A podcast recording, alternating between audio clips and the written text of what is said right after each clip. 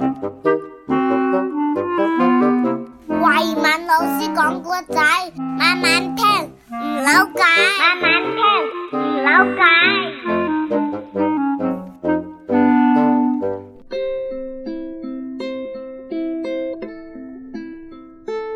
慧敏老师少儿故事系列趣味成语小剧场。博士，是不是有一句成语叫做“核桃珠环”呀？哎呀，不是核桃珠环，是合浦珠环呐、亚当啊，就让博士来给你讲讲这个合浦珠环的故事吧。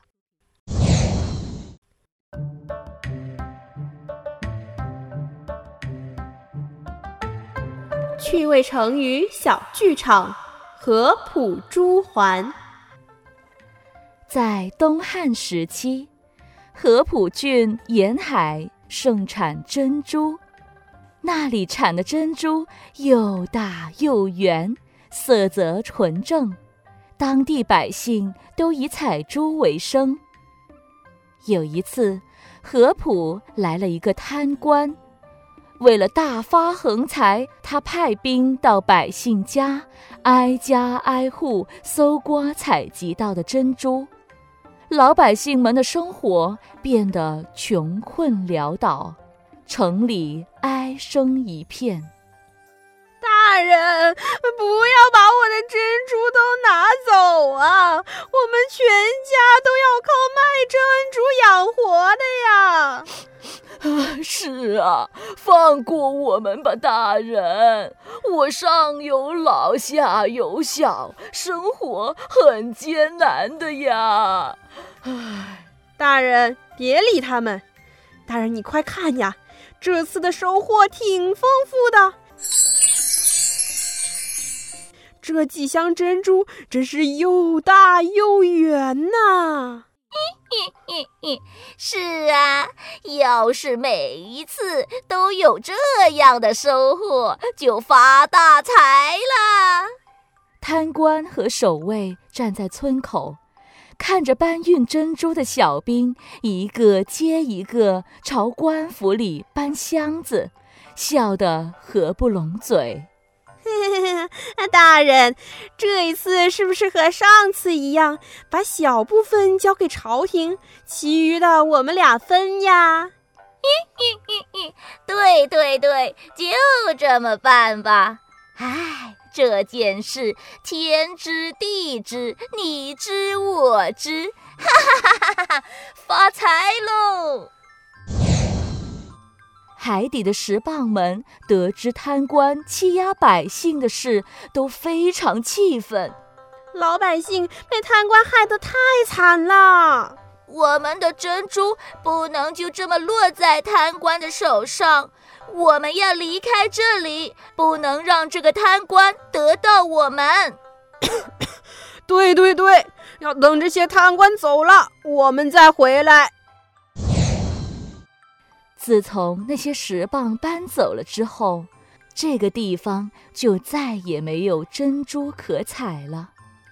村民们也都陆续离开了河浦郡，村里一片萧条。咦，怎么搞的呀？这是什么鬼地方？我们是不是走错路了？不可能啊！河浦郡我都来了那么多次了，就是闭着眼睛都能找对路啊！而且大人，你看这个石牌坊上明明写着合浦郡呢、哎呀，你快去打听打听，这到底是怎么回事？守卫冲进了村子里，见到一位衣衫褴褛的老人坐在树下讨饭。哎，老头，这个村子怎么变得这么萧条啊？这里的人都上哪里去了？你说这里的村民啊，他们都已经搬走喽。什么？村民都搬走了？那谁去采珠呀？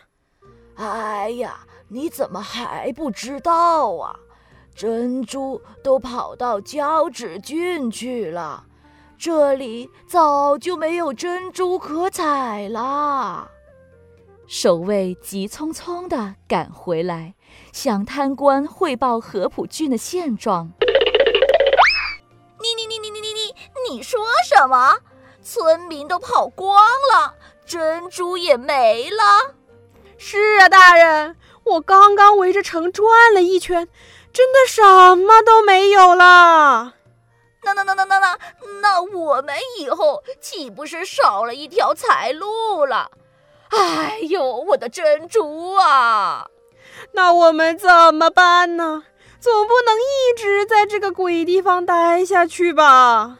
既然如此，我们就去别的地方搜刮民脂民膏，谁都别想断我的财路。没多久，一个叫孟尝的人到合浦接任太守，他把合浦郡的村民们都召集了回来。各位百姓，那个贪官已经走了，我希望你们能回来跟我一起努力。让咱们这个合浦郡再一次兴盛繁荣。孟大人真是好人啊！我支持大人。只要能让我们的生活重新好起来，大人说什么我们就做什么。孟尝恢复了沿海海底的生态环境，又下令革除弊端，坚决不搜刮老百姓的采珠收成，人们的生活情况逐渐好转。石棒们听说合浦郡来了这么一位好官，都回到了合浦郡。多亏了孟尝大人，我们以后又能采珠过安稳的日子了。那个贪官真是太可恶了，害得百姓们生活困难。还好有孟尝挽救了大局。亚当，其实这个故事只不过是个传说。合浦珠还这个成语是指失去的东西又得回来了，你记住了吗？好的，博士，我记下了。故事播讲：慧明老师、小艺姐姐。故事整理：王子璇、杨崇义。音效合成：孙文杰。